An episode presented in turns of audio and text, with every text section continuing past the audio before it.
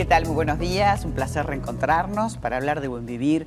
Hoy vamos a hablar del hígado, vamos a hablar de hígado graso, pero un hígado graso no vinculado al alcohol, una esteatosis. Y vamos a hacerlo con el doctor Marcelo Valverde, hepatólogo, por supuesto, subjefe del servicio de justamente enfermedades hepáticas del Hospital Militar. Gracias por acompañarnos. Muy bien, muchas gracias a vos por la invitación. Y bueno, lo invitamos porque además hoy es un día muy particular, es el Día Mundial de la Esteatosis, del NASH, el NASH, Day.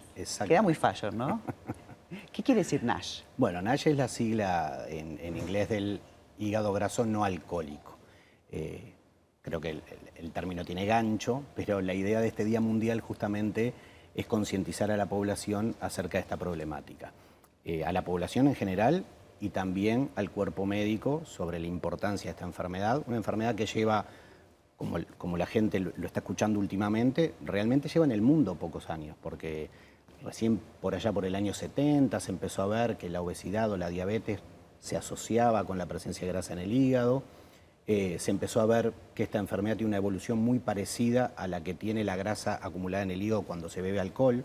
O sea que no es una enfermedad tan benigna, por decirlo de alguna manera. No es un tema estético. No es un tema estético, sino que hay riesgo de que ese hígado graso, a pesar de no estar vinculado al consumo de alcohol, pueda llegar, al igual que los hígados de aquellos que beben alcohol en, cantidades considerables puede llegar a cirrosis y el desarrollo inclusive de cáncer de hígado. O sea que no es una enfermedad eh, indolente, por decirlo de alguna manera. ¿Es una enfermedad silenciosa y tiene una carga genética también? Silenciosa y tiene una carga genética. Hay, hay, factores de riesgo para el desarrollo de esta enfermedad, de los cuales los dos principales son la obesidad, el sobrepeso y la obesidad, no solo la obesidad, el sobrepeso también, y la diabetes. Esos son como los dos eh, factores de riesgo más importantes que constituyen obviamente el, cortejo de lo que conocemos como síndrome metabólico, eh, donde integran también el síndrome metabólico, la hipertensión arterial, algunos trastornos del colesterol, el colesterol elevado, sobre todo los triglicéridos.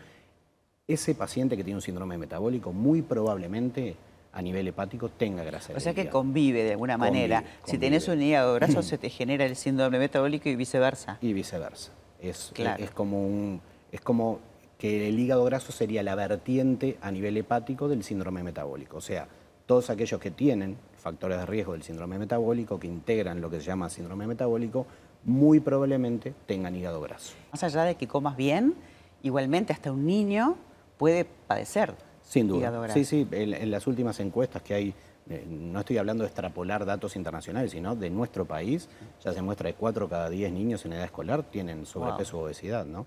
lo que llega a 6 o 7 de cada 10 en los adultos.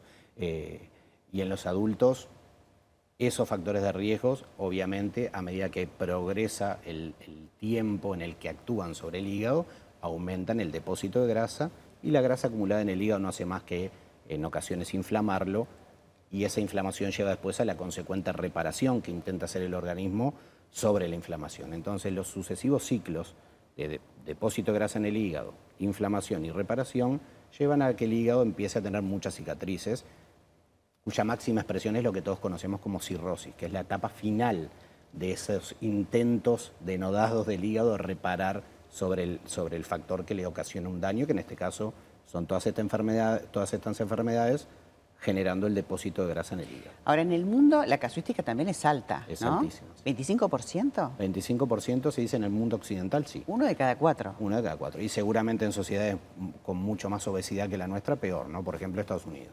Eh, ¿Está como subdiagnosticado?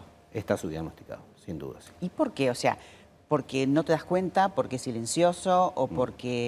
Tenés que llegar, no sé, a hacerte una ecografía de abdomen de, control para darte cuenta, si no, ¿cómo te das cuenta? Exacto, yo creo que en primer lugar es porque es una enfermedad que, como recién lo mencionaste muy bien, eh, evoluciona durante muchos años de forma silenciosa.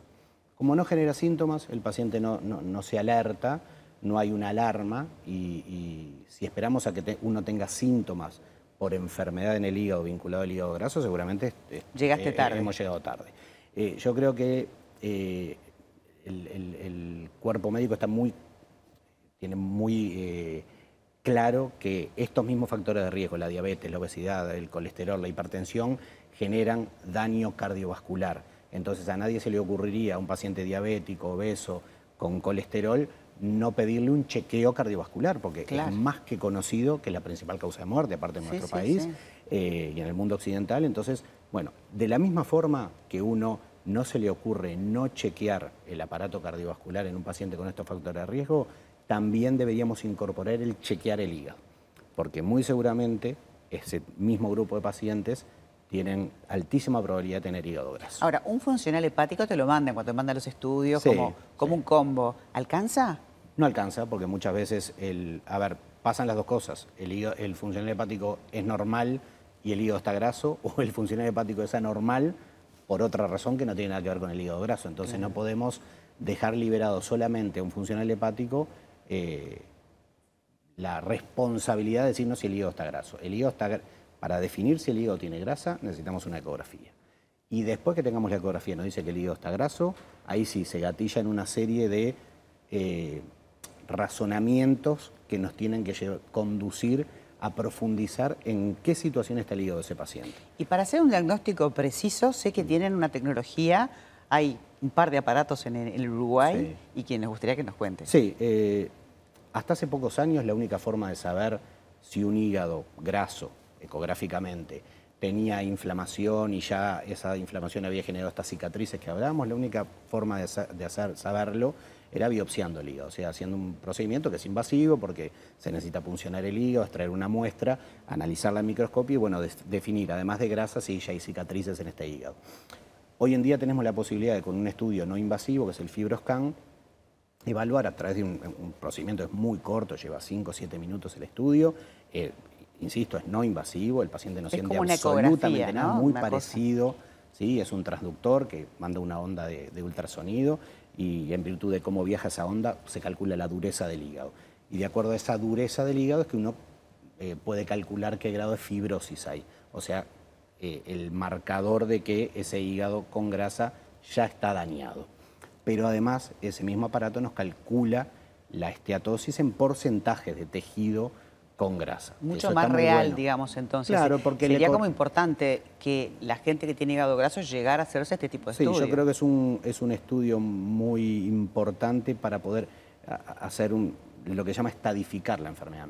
No es lo mismo tener una esteatosis hepática con F0, que quiere decir cero fibrosis, un hígado sin cicatrices, a tener F4, que ya es un hígado graso que está cirrótico.